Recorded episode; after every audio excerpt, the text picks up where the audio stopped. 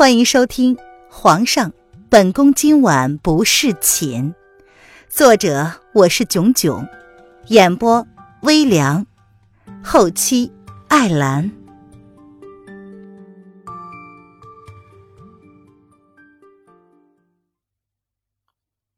第一百一十五章，欲擒故纵。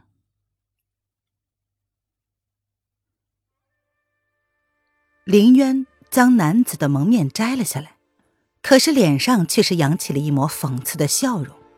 他坐正了身子，单手撑着下巴，一脸嘲弄的看着眼前这张熟悉的面孔。你早就怀疑了。男子被凌渊识破了真面目，心中十分的惊讶，却没有表现出来。怀疑。凌渊抱着自己的双腿，把玩着手里的面具。虽然他极力的想掩饰，但是人的身形还是不会变的。自己又不傻，怀疑那不是正常的吗？既然你如今已经获得了自由，那便现在就离开吧，否则等会儿就有人会来接应。男子闻言垂下了眸子，没有被识破谎言的心虚，反而是淡淡的提醒他。他们的行程一路上都有人知道的，若是自己在指定时间内没有到达，就会有人沿路追踪而来。他想逃就不那么容易了。谁说我要逃了？既然都来了，这千里迢迢的，若是不拜访拜访你的主子，岂不是辜负了他的好意？林渊闻言挑眉瞥了男子一眼，他之前是想借机逃走的。但是如今都到了人家老窝了，不见见，当真是说不过去。特别是，此人竟然知道他没死，而且还等在山脚下，这就让他大感意外了。如果是这样的话，那么此人的野心肯定很大。自己若不是趁机会进去他们老巢一探虚实，不知道叶轩寒到时候能不能够对付得来。林渊已经将踏雪无痕的心法都背下来了，这几日明显感觉自己身子轻盈了许多，特别是刚刚点穴的速度，他只是那么想，没想到下手却是快的，连自己都吓了一跳。看来这老头子给他的东西啊，并不是造假。他现在正在努力的想着金庸大侠写的那些小说，那些绝世武功，跟老头子的踏雪无痕那里的心法融会贯通一下。嘿，搞不好会有意外的收获。若是真的能将体内的这两股一阴一阳的真气化为一体，那么他即便是无法对付，自保离开，总是应该可以的吧？你可想好了？若是你被抓了，想要重新获得自由，便是难如登天了。男子闻言皱眉，似乎有些看不懂林渊的心思了。这女人过分相信自己的能力，会让她吃亏的。男子也不知道自己为何会想劝她离开，或许是因为他毫无理由的对她出手援助吧。阿祥，若是你真的这么好心，又怎么会在酒里下药呢？我本来在你走错方向的时候就应该怀疑你的。凌渊笑着看着眼前一脸好心提醒他的男子。怪只怪自己当时被他清澈干净的眸子骗了吧？没想到，一个人的眼神会让他的年纪产生极大的变化。换上淡漠眼神之后的阿祥，如今看起来一点儿都不像是十六岁的样子。阿祥撇过了脸，没有解释。他本来目的就不单纯，这女子确实是精明，自己有好几次都有些担心被她识破了。好在自己掩饰的够好，特别是他毫无理由的将三百两银子交给他的时候，对一个陌生人伸出援手，这让他十分的震惊。三百两，对于他这个齐国皇后来说，或许是不值一提，但是，他能够看到自己的窘迫，明明已经察觉到了他的异样，却毫无理由的相信自己，他说不清那是什么感觉。你也不用挂在心上，这路上呢，我可有好多机会可以逃脱的。只是，与其逃走之后还要接受你们的追杀，还不如直接跟着你们主子对峙一番，或许啊，有意外的收获也说不定呢。林渊笑得很无辜，却丝毫没有要为他解开穴道的意思。他点的是死穴，若是盲目的利用自身功力去冲破穴道的话，则会因为血管破裂、七孔流血而死。既然如此。那我就没什么好对不起你的了。阿祥垂下了眸子，撇了撇嘴，忠厚老实的脸下尽是不以为然。哎，你说，若是我们就停在这里，等着你的主子来迎接我们，怎么样呢？本宫好歹也是齐国的皇后啊，这样的待遇，应该还不算是过分吧？林渊将刚刚被阿祥翻开的被子又重新的盖在自己身上。看了眼不再说话的男子，笑呵呵的问道：“言多必失，这一路上，或许他多少猜出了这个男人主子的身份。在不醉楼住了一个月，他一开始还以为是冲着叶轩寒去的，如今想来，他们一开始就是冲着自己来的。只是林渊有些不明白，自己在不醉楼的身份一直是很隐蔽的，他们。”是怎么猜出来的？若是你愿意这样的话，可能要等上十来天了。因为他主子现在正在齐国回萧国的路上，现在想想，应该也到了青鸾峰的附近了吧？哎，你抓了我，其实也没什么用的，搞不好呢，那个男人现在早就忘了我了。你看呢，我都消失快四个月了，居然没有人来找我。这不是很奇怪吗？林渊一脸平静的跟阿祥聊道：“这一路上关于他的流言蜚语，那可多了去了。即便已经过去了快四个月，但是关于齐国帝后一事，还是有人津津乐道。他死了之后，那个男人就软禁了太后，这一点儿倒是他没有想到的。可是除了这一点之外，其他的都是一些无关紧要的。”而他真正想知道的，叶轩寒又怎么会让外人知道呢？或许阿祥应该知道一点内幕吧。齐国皇宫内有他们的眼线吗？关于这个，我想，或许你自己更加清楚。阿祥淡淡的看了一眼眼前这个一脸的谈笑风生的女子，十分不能理解她此刻的行为。之前呢？还是一脸着急的样子，如今却如同老僧入定一般。这女人到底打的是什么主意？好吧，其实我是想知道，那个男人现在怎么样了？我还以为你知道呢。林渊闻言耸了耸肩，面对阿祥，这个男人骗过他，可是林渊却还是选择跟他坦言。你想知道什么？阿祥抬眸，淡淡的看着林渊，他抿唇问道：“呃，他还好吗？”林渊被阿祥给问住了，他的心跳不规则的跳动着，似乎谈论到那个男人，自己的心就会忍不住的揪起来。他看到了自己送给他的那两本书了吗？为何还不对离国动兵？是在等着来年吗？虽然说现在攻破离国有点难度，但是此时却是最好的时机，不用给离国休整的时间。全离合大陆的人都知道，萧国有意跟离国合力出兵了。现在已经不是叶轩寒不想动兵就能结束战事了事儿的了。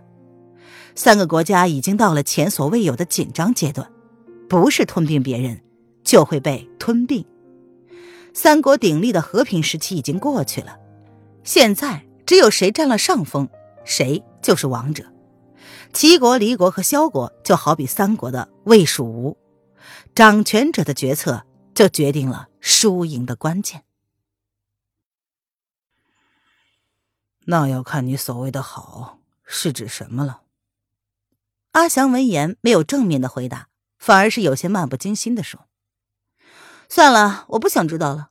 哎，你们的人什么时候能够发现我们？林渊闻言翻了翻白眼，最后还是选择逃避。他不想听到任何会让他忍不住想要飞到那个男人身边的话。他要给叶轩寒准备一个惊喜。或许有时候，恨才是维持一个人生存下来的斗志，而他可以助叶轩寒一臂之力。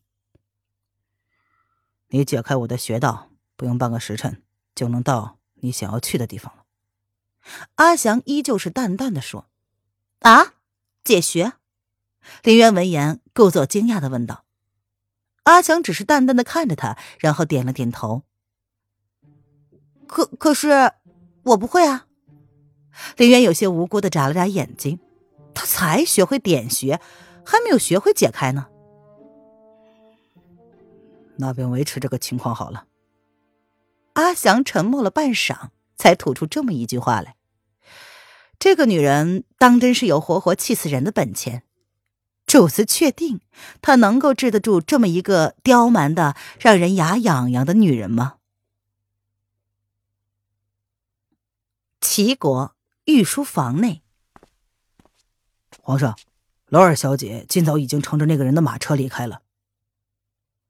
叶轩寒正在研究着凌渊给他的两本书，有些计策他曾跟大将军提过，大将军也被小野猫留给他的东西吃了一惊。大将军也算是战场上的一员老将了，他用过的计谋无数，却没有一个能够如同渊儿里面所说的那样巧妙。六六三十六，数中有数，数中有数，阴阳谢礼，积在其中，机不可射，射则不中。此话他刚刚说出来，南宫侯便大惊失色的问他：“齐国上下竟藏有如此奇才？”他想要亲自的见识一番，然而叶轩寒却只是一笑而过，并没有将实话告诉他。渊儿是异世之魂，他可以接受，不代表谁都能接受。那个女人不希望楼正知道她真正的女儿早已死去的真相，他便不会将此事外泄。那正好，那个女人书中说欲擒故纵，那么。他就要好好的用一用了。若那人以为靠一个女人就可以击垮他齐国江山，那也太高看那个女人了。这世上能够动摇他江山的女人，已经离他而去了。皇上，这这这……南宫侯看着叶宣寒给他的《孙子兵法》，心中大乱。他一辈子在战场上也写不出这么详细的作战方式。南宫侯的眼珠子差点没瞪出来。大将军，朕既然已经下定了决心，那么日后战场上能够倚靠的人就只有大将军一个人而已。叶轩寒淡漠的眸子看着南宫侯大惊失色的样子，不由得轻轻的笑了起来。若是大将军知道这是出自一个女子之手，可能他会真的把眼珠子给瞪出来吧。皇上放心，老臣绝不负皇上所托。如今北疆三十万将士，只等着皇上随时下令，老臣定当为皇上鞍马定江山。南宫侯闻言，拿着兵书，郑重的在叶宣寒的面前跪了下来，如实承诺道：“大将军请起，朕从未怀疑过你的忠心。”叶轩寒见状。起身，亲自将南宫侯扶了起来，看着眼前这个为了齐国守护了北疆半辈子的汉子，他的眸子微微一闪。皇上若是无事，那老臣就不打扰了。南宫侯看了一眼依旧候在一旁的黑衣人，心中自然明白，黑衣人还是有话要跟皇上说的，而他不便在旁听。哎呀，大将军。丽儿在宫中，若是大将军有时间，可以进宫来跟丽儿好好的叙叙旧。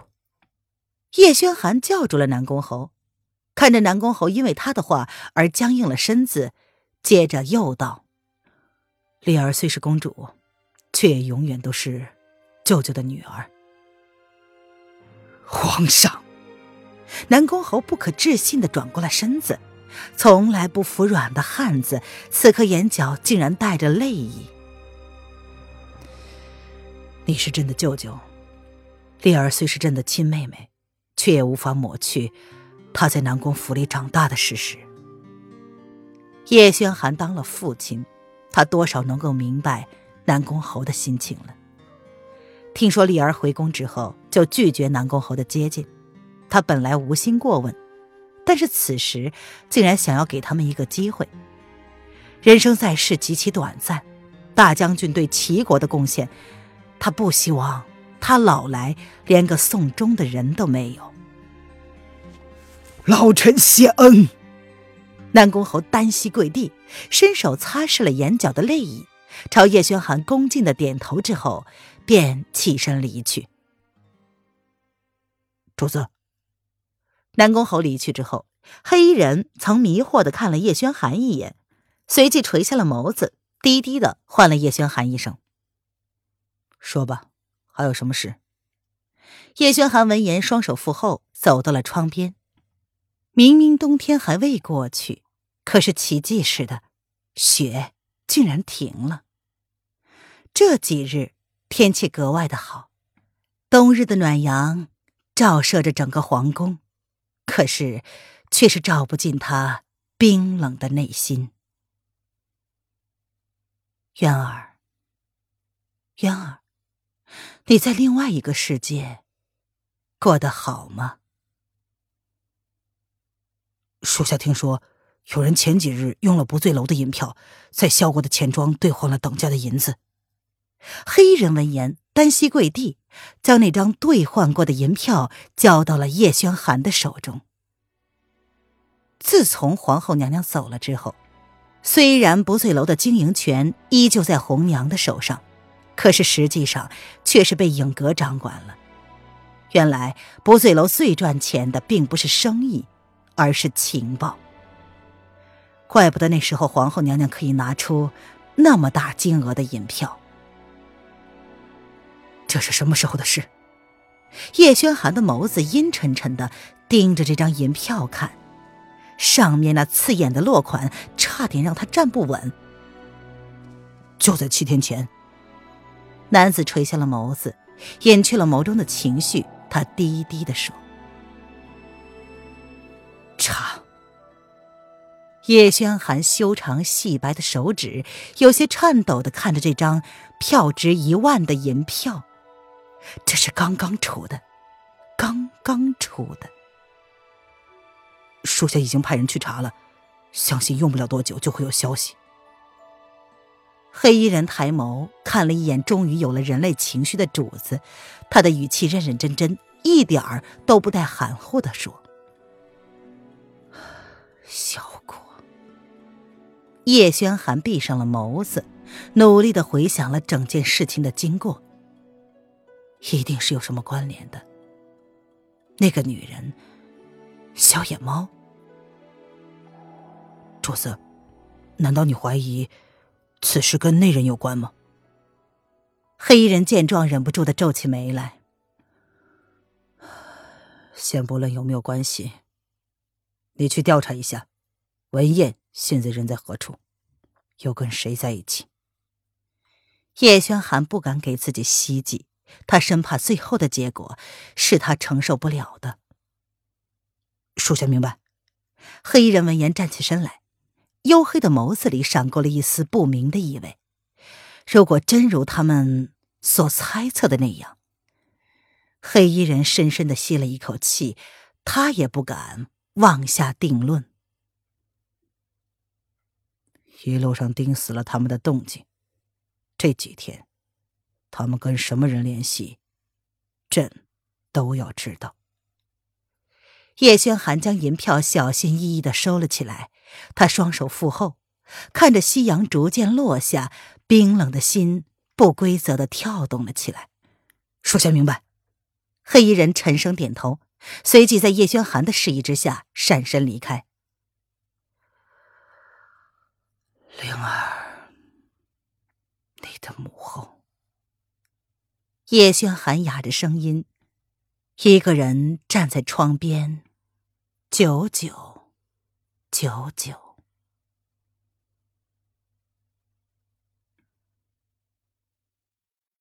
本集音频完，感谢您的收听。